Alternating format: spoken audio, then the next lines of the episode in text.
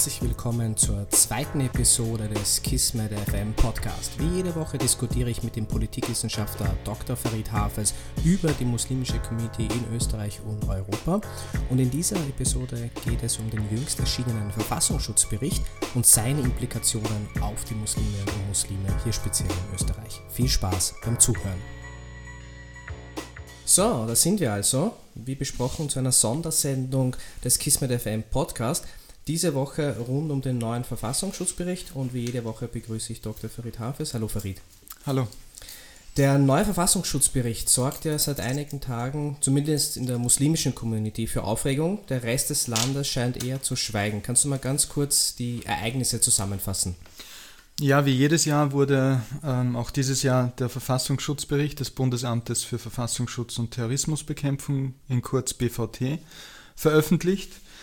Und ähm, das Interessante im Zusammenhang eben mit unserer Thematik äh, des Lebens von Musliminnen und Muslimen in Österreich ist, dass äh, in der Vergangenheit im Wesentlichen der Islam und auch die Muslime nie als ein großes Problem betrachtet worden sind. Das heißt, die österreichische Sicherheitspolitik zeichnete sich ähm, dadurch aus, dass äh, insbesondere die äh, quasi Kirche der Muslime, also die islamische Glaubensgemeinschaft in Österreich, die eine anerkannte Religionsgesellschaft darstellt, ähm, dass diese Institution immer als Partnerin gegen äh, Dschihadismus betrachtet wurde, gegen den quasi den, den, jene Muslime, die aufgrund ihrer Ideologie zu Gewalt aufrufen und das auch mit Religion verbunden haben.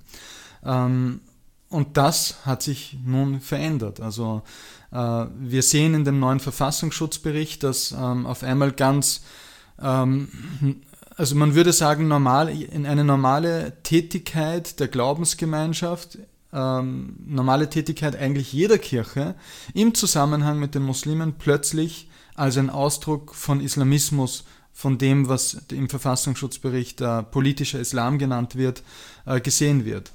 Das heißt, nehmen wir ein Beispiel, wir alle kennen in Österreich den Religionsunterricht an öffentlichen Schulen. Ähm, den führt eine jede anerkannte Kirche oder Religionsgesellschaft, so auch die islamische Glaubensgemeinschaft in Österreich. Und plötzlich äh, steht der Religionsunterricht im Verfassungsschutzbericht als ein Problem, als ein Tätigkeitsfeld für islamistische Akteure, wird es bezeichnet. Und das zeigt natürlich, ähm, dass sich hier eine Kehrtwende ähm, abzeichnen lässt und eine Kehrtwende, die, so würde ich vermuten, aber da können wir später noch vielleicht ein bisschen genauer drüber reden, die jetzt nicht nur aufgrund des politischen Druckes entstanden ist, sondern weil sich tatsächlich äh, scheinbar im Staat Österreich etwas ändert. Gut, vielleicht auch ganz kurz zur Einordnung. Also dieser Verfassungsschutzbericht ist natürlich noch unter Türkis-Blau entstanden, korrekt? Und jetzt nicht ja. unter der Übergangsregierung. Ich glaube, dieses Missverständnis sollte man auch aufarbeiten. Und fangen wir vielleicht mal ganz kurz ja an. Ja und nein, weil okay. auf der einen Seite ist natürlich, äh, ja, er ist äh, vermutlich äh, mehrheitlich geschrieben worden äh, in der Zeit von Türkis Blau. Äh, nein, äh, würd, ich sage mal, würde man annehmen wollen, dass der jetzige Innenminister, der ja ähm, quasi jetzt, auch wenn er eine ÖVP-Nähe zweifelsohne hat, mhm. ähm, jetzt nicht per se jetzt für eine Partei im Amt ist, und quasi als ein Experte in der Übergangsregierung gilt, ähm, der hat ja mehrere sehr grauselige Politiken von Herbert Kickel, dem FPÖ-Innenminister, zurückgenommen. Das heißt, er hätte schon auch die Möglichkeit gehabt, ähm, würde ich meinen, wenn ihm das zuwider wäre, äh, das auch zu, äh, ähm, zu verhindern, was jetzt in diesem Verfassungsschutzbericht drinnen steht. Also ich denke, die Logik ist vorhanden, ja, ähm, wer, das ist ein Produkt von türkisblau und vielleicht tendieren manche dazu zu sagen, vielleicht auch ein Produkt von Herbert Kickel und der FPÖ. Ich würde aber eher weniger davon ausgehen, einfach aus dem einen Grund, dass der, weil das BVT im Wesentlichen ein doch sehr schwarzer Apparat ist. Ähm, das heißt, eine äh, sehr starke ÖVP-Affinität äh, dort vorherrscht. Und von daher würde ich das eher in einem aus einer Langzeitperspektive betrachten, dass sich hier tatsächlich etwas geändert hat. Vielleicht bleiben wir ganz kurz bei dem Punkt, äh, Stichwort ÖVP-Affinität. Und zwar hat ja eigentlich von allen Parteien die ÖVP am schnellsten reagiert und sofort ein umfassendes Programm äh, vorgelegt. Korrekt, ja. Zufall? Ähm, ich würde sagen, nein, sicherlich kein Zufall und, ähm, ohne sagen zu können, was genau hinter den Kulissen passiert ist. Aber ich denke, es, es spricht schon eine klare Sprache, dass am nächsten Tag dann ein ÖVP-Programm kommt, wo verschiedene Forderungen im Hinblick nicht nur auf die Identitären, sondern eben auch auf den sogenannten politischen Islam auch auf einmal äh, publik gemacht werden. Ähm, worauf im Wesentlichen nur die FPÖ jetzt reagiert hat ähm, indem sie behauptet haben, na, sind eh alles unsere Ideen gewesen, warum stellt sie uns das? Ähm, hier versucht die ÖVP politisches Kleingeld zu machen mit eigentlichen FPÖ-Ideen. Ähm, ich denke, die ÖVP hat schon ihren Grund, also die neue türkise ÖVP hat schon ihren Grund, warum sie das so tut. Ähm, und es geht ja auch in eine Tendenz, die wir auch schon im Regierungsprogramm gesehen haben, also im alten Regierungsprogramm von ÖVP, FPÖ, wo ja ganz klar sehr harte Forderungen auch drinnen waren im Zusammenhang mitunter auch, was den sogenannten politischen Islam angeht, ähm, dass man eben hier, wie zuletzt auch kundgetan, ein neues Gesetz zum Verbot des politischen Islams in Österreich einführen möchte. Der weiterhin ja nicht näher definiert wird. Genau, also ich glaube, das ist auch das ganz Wichtige, wenn wir über den politischen Islam sprechen. Was ist der politische Islam? Die Wahrheit des Begriffs macht ihn genauso stark, weil niemand weiß eigentlich, worum es hier geht. Es klingt irgendwie ganz böse und deswegen ähm, sagen wir, ja, da haben wir schon alle ein Problem damit, mit dem politischen Islam. Aber an und für sich ist es jetzt ähm, wenig stark umrissen. Und auch der Verfassungsschutzbericht, der, den wir jetzt vorliegen haben, ähm, geht darauf ja nicht äh, sehr stark ein und ich glaube, das ist das besonders Interessante. Wir sehen eine Verschiebung auch von äh, Standarddefinitionen hin zu sehr engen Definitionen. Also äh, würde man sich vor zehn Jahren angeschaut haben, die europäische Polizei, die, die, die Definition, was ist denn problematisch an politischen Aktivismus für die innere Sicherheit, dann sagt man, es ist der Dschihadismus, nämlich der Aufruf zur Gewalt im Namen von Religion. Ja? Ähm, man hat aber nie als Problem betrachtet den Fundamentalismus, der nämlich von, der Euro, Euro, von Europol so definiert wurde, es geht um Schriftgläubigkeit. Das heißt, eine, eine private Person glaubt wortwörtlich an ihre Schrift. Also Fundamentalismus ist kein Sicherheitsproblem. Und selbst der Islamismus ist in der Vergangenheit und wird auch auf Europol-Ebene nicht als Problem betrachtet. Warum? Islamismus wird definiert als einen gesellschaftlichen Anspruch zu erheben ähm, aus der Religion heraus. Das machen ja viele Religionen. Viele Religionen sind per se politisch. Was dann, äh, was tatsächlich als erstes Problem betrachtet wird, noch vor dem Dschihadismus, ist der sogenannte extremistische Islamismus. Das ist die Europol-Definition, wo, wonach nämlich äh, behauptet wird, ähm, dass der Islam einzig und alleine Quelle eines gesellschaftlichen Anspruches sein kann für ein Gesellschaftsmodell. Das heißt, dieses Ausschließlichkeitsprinzip, das Absolutheitsprinzip, das wurde in der Vergangenheit auch von österreichischen Sicherheitsdiensten als Problem betrachtet und dann eben als äh, die letzte Steigerung, nämlich diese Ideen mit Gewalt durchzusetzen, das, was man Dschihadismus nennt. Natürlich, äh, die Mehrheit der Menschen in diesem Lande hat keinen blassen Schimmer. Was ist, äh, wir, wir sehen das ja auch in Alltagskonversationen viele Menschen wissen nicht einmal, was der Unterschied ist zwischen Muslimen und Islamisten. Ja? Mhm. Also es wird ja beinahe schon äquivalent zueinander verwendet. Und diese Verwirrung ist ja auch interessanterweise in diesem Verfassungsschutzbericht vorhanden. Ja? ja? Also es wird im allerersten Satz heißt es, islamistische Akteure kümmern sich eben nicht nur um den religiösen Kultus, aber genau das ist ja die Definition von Islamismus. Ja? Also was will man damit eigentlich sagen? Ist es einfach nur Verwirrung? Schaffen, diese Verwirrung weiterzuführen in der Gesellschaft, damit hier keine Trennschärfe durchgeführt wird, um klare Vorstellungen zu haben, was ist problematisch, was ist nicht problematisch? Oder geht es hier darum, eben per se alles zu kriminalisieren, was äh, der Ausdruck von muslimischem Glauben ist. Vielleicht ganz kurz Thema Verwirrung, weil das ist das, was mir persönlich auch, als ich das Papier durchgearbeitet habe, aufgefallen ist. Es ist extrem verwirrend. Und ich möchte hier kurz einen der, am Anfang des Berichts zu, zu dem Thema zitieren, wo es heißt, für Österreich geht die größte Bedrohung unverändert vom islamistischen Extremismus und Terrorismus aus. Erklärt wird es aber hauptsächlich mit Daten aus dem europäischen und außereuropäischen Ausland sowie vom global gesehen mittlerweile eigentlich eher irrelevanten sogenannten islamischen Staat. Das heißt, es wird hier sehr, sehr viel zusammengemischt. Wie logisch klingt am Ende diese Analyse für dich? Ähm, am Ende des Tages äh, bin ich nicht Teil dieser Sicherheitsapparate und traue mich das auch jetzt per se nicht einzuschätzen. Ich weiß nicht, welche Dschihadisten welche Anschläge äh, planen oder bereit sind ähm, diese durchzuführen. Ähm, dass davon eine Gefahr ausgeht, will ich von daher auch gar nicht zurückweisen. Ja? Ähm, das ist, ist, natürlich das Interessante ist äh, dennoch, und das ist eben genau das, äh, was du sagst, am Ende des Tages hatten wir in Österreich bis dato noch keinen einzigen äh, dschihadistischen Anschlag. Also wir sind, wir erhalten Wichtig Informationen. Weder ausgeführt noch auch geplant. Also auch diese Planungsphasen gab ja, es so nicht. Ja, es gab ein paar Verrückte, die sich dem, äh, dem IS angeschlossen haben, die rausgegangen sind aus dem Land, Leute, die damals mit der Al-Qaida sympathisiert haben, sich mit ihr verbunden haben, die dann auch später im IS aufgegangen sind. Aber es gab sozusagen, Österreich war nie Betätigungsfeld äh, für gewalttätige Aktionen. Und vor dem Hintergrund ist es natürlich äh, interessant, klarerweise kann man sich dann nur auf äh, Gefahren äh, beziehen, die im Ausland passieren und sagen, okay, wir könnten diese Probleme auch hier haben. Gleichzeitig denke ich aber auch, spricht es eben eine Sprache, eine sehr klare Sprache darüber, wie eben mit rechter Gewalt äh, und rechten Aktionen auf der anderen Seite umgegangen wird.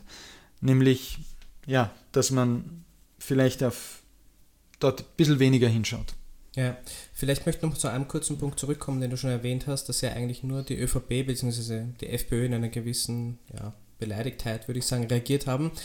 Wie erklärst du dir letztlich das Schweigen aller anderen Parteien inmitten eines sehr, sehr wichtigen Wahlkampfes für unser Land? Ich glaube, es gibt einfach politisch gerade wichtigere Themen. Äh, Ibiza, Novomatic, ähm, und die Sommergespräche, die sich um andere Themen kreisen. Auch wenn ich davon ausgehe, dass das morgige Gespräch äh, mit dem derzeitigen FPÖ, ob man ähm, sicherlich auch das äh, äh, zum Inhalt haben könnte. Aber ich glaube, das ist gerade auf der Prioritätenliste ein bisschen weiter unten. Aber glaubst du, dass sich das jetzt mit diesem Ereignis verändert? Oder ist es schon irgendwie merkwürdig, dass es eigentlich jetzt doch eine Woche mhm. schon, schon publik ist, aber nicht wirklich aufgearbeitet medial. Also wir kennen das ja ganz anders. Ich erinnere mhm. an die Integrationsstudie zum Beispiel oder die Kindergartenstudie, ja. Kopftuchverbot etc. Aber das, was das mich auch am meisten überrascht hat, ist, ja, wir sind in einem Sommerloch, aber ich meine, es ist mittlerweile fast Ende August, eben mitten im Wahlkampf und trotzdem scheint sich keiner wirklich darauf aufzuhängen, obwohl wir wissen, dass das ja emotional schnell hochgeladen werden kann und potenziell auch Wählerstimmen und Wählerinnenstimmen bringen könnte. Ich glaube, das FPÖ und auch das äh, türkise ÖVP-Programm ist sehr eindeutig im Hinblick auf diese Themen und die Wählerschaft weiß, woran sie ist. Ich würde eben dieses Dokument nicht durch die Brille des Wahlkampfes betrachten, sondern eben durch die Brille von Staatspolitik. Also das BVD ist nicht die erweiterte PR-Agentur von ÖVP Sebastian Kurz, aber sie ist ähm, eine Einrichtung, eine Behörde des Staates und sie ähm, gibt Auskunft über andere Dinge, nämlich darüber, äh, wie staatliche Behörden der inneren Sicherheit die Gefahr und, und, und die Problematik oder nicht die Problematik, die Gefahr des äh, sogenannten politischen Islams eben neu einschätzen. Und ich denke, das ist weitaus schwerwiegender als ein kurzes Wahlkampfgeplackel. Ja. Was in diesem Bericht auch sehr besonders unter Anführungszeichen ist, ist, und ich zitiere auch hier wieder, dass ein sogenanntes Aufgehen, und dann wird in Klammer Assimilation angeführt, von Muslimen in Österreich durch diesen Bericht gewollt ist. Also man stellt sich hier ganz klar auf die Seite zu sagen, Musliminnen und Muslime müssen sich assimilieren, das ist schon ein völlig neues Niveau, auch im gesamteuropäischen Kontext, oder? Zweifelsohne. Und ich möchte vielleicht über zwei verschiedene Ebenen sprechen. Das eine ist die institutionelle und das andere ist die gesellschaftliche. Nämlich auf einer institutionellen Ebene wird er hier problematisiert. Der Religionsunterricht an öffentlichen Schulen, der ja von der anerkannten Kirche- und Religionsgesellschaft der Muslime, der Islamischen Glaubensgemeinschaft in Österreich eben durchgeführt wird. Genauso wie die Organisation der Religionslehrerausbildung, äh, ebenso wie äh, die Organisation von muslimischen Begräbnissen. Ja? Das heißt, die Problematisierung, die hier stattfindet, ist eine Problematisierung und eine Kriminalisierung nicht nur von islamistischen Akteuren, sondern von der Kirche der Muslime, quasi von der islamischen Glaubensgemeinschaft in Österreich. Und das ist ein, eine, eine, tatsächlich eine komplette neue Ausrichtung der österreichischen Sicherheitspolitik im Zusammenhang mit den Musliminnen und Muslimen. Die islamische Glaubensgemeinschaft wurde immer als Partnerin betrachtet, jetzt wird sie als ein Problemfeld betrachtet. Auf einer institutionellen Ebene, auf einer gesellschaftlichen Ebene und zurückkommend auf die Frage der Assimilation, ähm, ist das auch sehr beunruhigend, weil wenn hier eben behauptet wird, dass das Problem mit islamistischen Akteurinnen und Akteuren sei, dass sie das Aufgehen, Klammer, die Assimilation von Muslimen in die Gesellschaft verhindern, dann bedeutet das im Umkehrschluss, man möchte das Aufgehen, sprich die Assimilation von Musliminnen und Muslimen in der österreichischen Gesellschaft. Nun wissen wir das aus dem Alltagsleben vielleicht, dass wenn jemand über Integration spricht, in Wirklichkeit immer schon Assimilation gemeint hat. Aber zumindest war das nicht sagbar.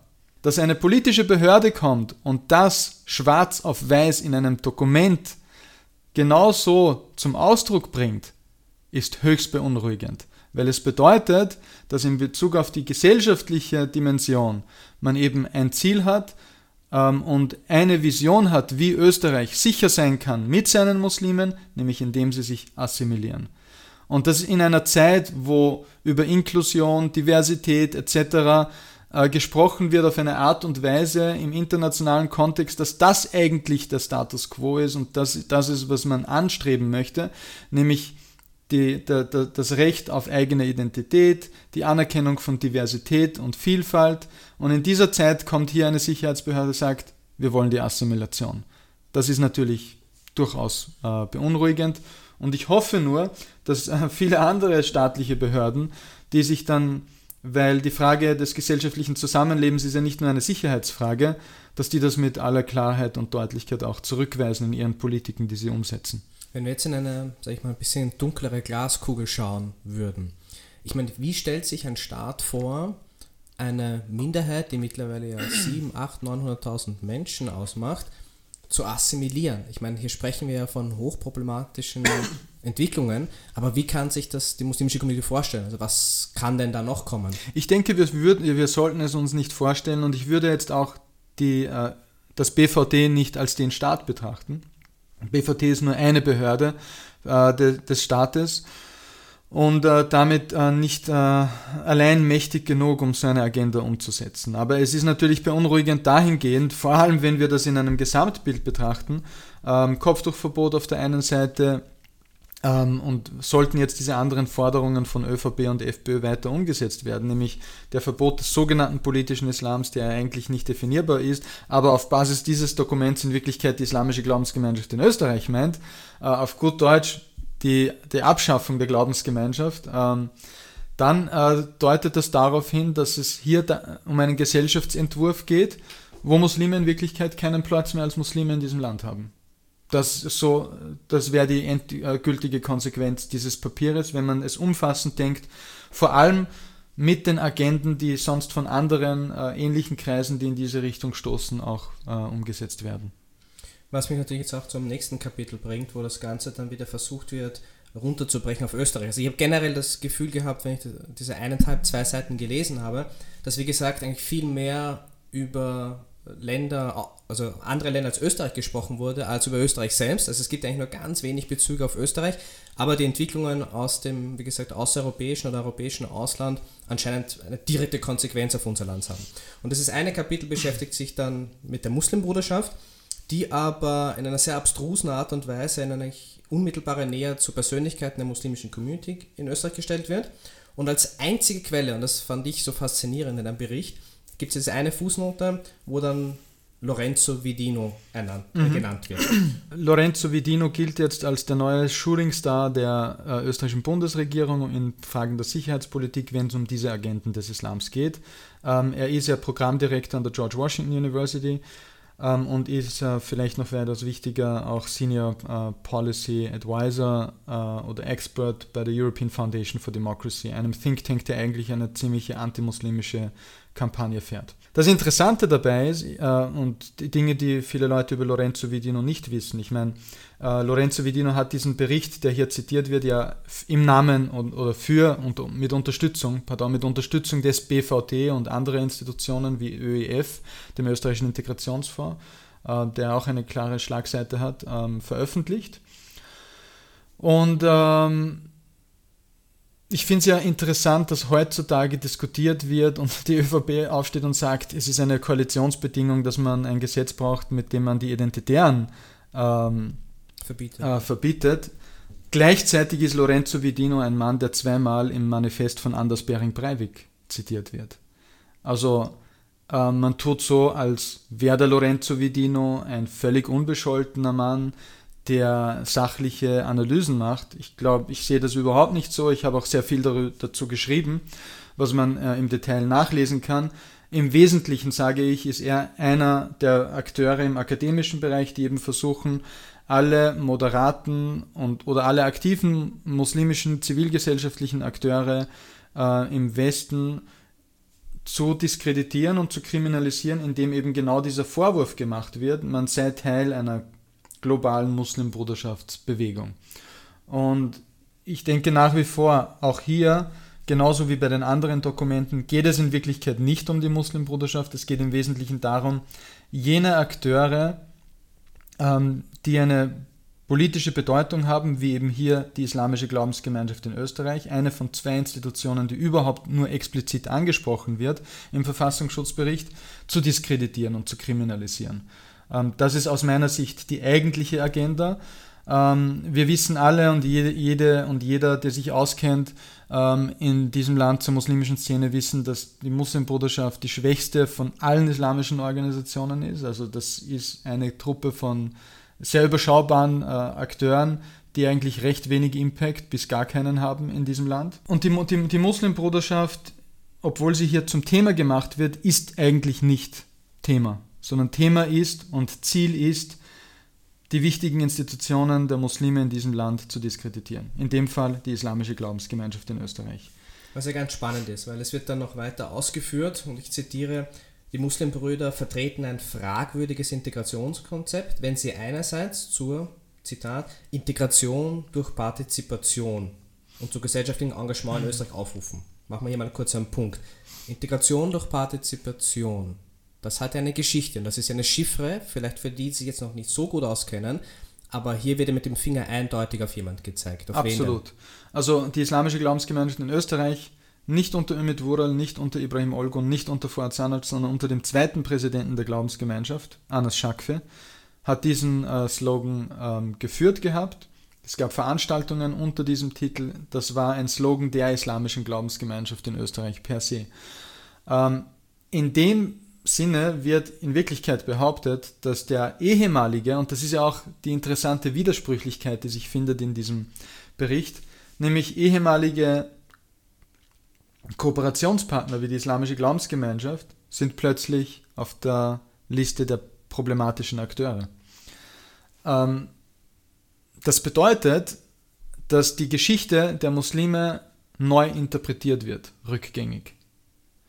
Und das zeigt eben auch, wie tiefgehend hier die Veränderungen sind, die auf Seiten des österreichischen Sicherheitsapparats des BVT stattfinden. Ähm, und das halte ich auch für sehr eindeutig eben, in was für eine Richtung das geht. Nämlich es geht darum, die islamische Glaubensgemeinschaft in Österreich enorm zu schwächen. Und daran angeknüpft geht es ja noch äh, spannend weiter, wo es dann heißt, andererseits aber wird immer wieder erneut unter Hochkomma, das Opfernarrativ der Klammer angeblichen, Klammer zu, einseitigen Benachteiligung von Muslimen und der Hochkomma Islamophobie in der österreichischen Gesellschaft bedienen. Dies kann zur Verstärkung tatsächlich bestehender Integrationshemmnisse beitragen. Also dieser Satz hat's, ja, der hat mir alles weggeblasen, weil ich meine, erstens ist es ein Schlag gegen jeden Einzelnen, der in diesem Land diskriminiert wird aufgrund seiner muslimischen Religion. Und zweitens ist es ein ganz klares Argumentationsmuster aus der rechten, ich will nicht mal sagen extremen Rechten, sondern das ist ja mittlerweile Mainstream in der rechten Bewegung. Wie kann sowas in so einem Bericht stehen? Und erneut ohne großartige bzw. gar keine Quellen, sondern einfach nur ein Hinwerfen von Begriffen, äußerst subjektiv. Mhm. Vor allem das Wort angeblich in Klammer zu stellen, ist wirklich eine Ohrfeige. Ja. Ja, zweifelsohne. Und das Interessante ist ja in anderen äh, Verfassungsschutzberichten, ist ja Islamophobie als ein Problem dargelegt worden, der neuen Rechten. Das findet sich zum Teil auch hier noch, obwohl interessanterweise eben unter Anführungs- und Abführungszeichen, ähm, was ja etwas eigenartig ist. Ja. äh, wenn man es als Problem darstellt, dann ist es ein Problem und man setzt es nicht unter An- und Abführungszeichen. Aber anyway, ich denke, das, was wir hier äh, sehen, ist, dass, äh, dass zwar auf der einen Seite etwas gutiert wird, Partizipation, Teilhabe, auf der anderen Seite und insbesondere in Kombination mit einer Benennung von Diskriminierung als Problem dargestellt wird. Und das Interessante dabei ist ja aus meiner Sicht, dass hier indirekt gesagt wird, und ich glaube, so, so denkt das BVD oder denken auch andere Akteure, die damit zusammenhängen, äh, womöglich, nämlich, dass die Diskriminierung, die derzeit von staatlichen Behörden ausgeht oder vom Gesetzgeber ausgeht, diese Kritik an diesen Institutionen, an den Gesetzen, all den Gesetzen, die wir unter Türkisblau die ein, letzten eineinhalb Jahre miterleben durften, dass das Kritik unwürdig ist.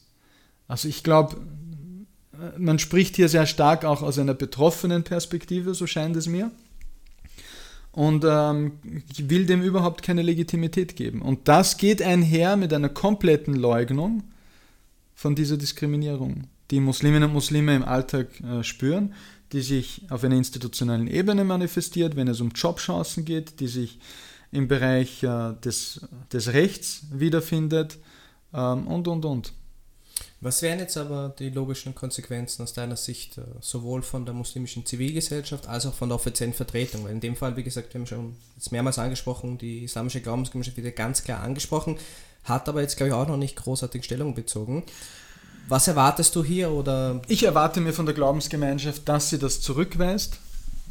Ähm, ich äh, denke auch, die muslimische Zivilgesellschaft äh, muss hier tatsächlich versuchen, ähm, einen gesellschaftlichen ich, ich, man kann nicht von einem Konsens sprechen, weil der Konsens ist momentan auf einer anderen Seite, aber es braucht einen, einen Gegenentwurf, eine Alternative, ein Gegennarrativ, ähm, und ein kollektives Vorgehen gegen diese von einer Institution des Staates kommende äh, Kriminalisierungsstrategie. Das heißt, alle Kräfte in dieser Gesellschaft, die tatsächlich interessiert sind an Gleichheit, die tatsächlich interessiert sind an einer diskriminierungsfreien Gesellschaft, die tatsächlich interessiert sind, allen Menschen die Möglichkeit äh, der Partizipation zu geben, sollten sich auch betroffen fühlen von dem. Ähm, wir haben es gesehen unter Türkis-Blau, dass die äh, evangelische Kirche zum Beispiel durchaus auch genauso betroffen war von äh, Einschneidungen in ihrer Religionspraxis. Das heißt, äh, das, das sagt uns etwas aus über die Natur, insbesondere wenn wir die Reaktion von Sebastian Kurz von damals uns vor Augen führen. Er hat gesagt, naja, die Mehrheit der Österreicher ist eh nicht davon betroffen. Was so viel heißt, solange es Minderheiten sind, können wir mit ihnen tun, was wir wollen. Und ich glaube, das müssen die Menschen in diesem Land verstehen. Ähm, die Autorit Gefahr von autoritären politischen Stilen und Politiken, die sich manifestieren in unserem Land, die gibt es nicht nur in Ungarn, die gibt es nicht nur in Polen, die gibt es auch in Österreich. Und ich denke, alle jene Kräfte, die das sehen, sollten nicht auf die Muslime schauen und sagen, ja, okay, dann trifft es halt die, aber wir sind eh nicht davon betroffen. Es sollte klar sein, morgen ist potenziell auch eine andere Minderheit davon betroffen. Und es gilt aufzustehen und eben diese Gleichheit vor dem Gesetz einzufordern. Und die Gleichheit in der Art und Weise, wie man behandelt wird in dieser Gesellschaft, auch einzufordern. Und ich glaube, insbesondere gefragt sind hier die Kirchen- und Religionsgesellschaften, die im gleichen Boot sitzen wie die islamische Glaubensgemeinschaft von, ihrer, von ihrem rechtlichen Status her. Es, sind, es ist äh, ebenso betroffen die kritische antirassistische Zivilgesellschaft.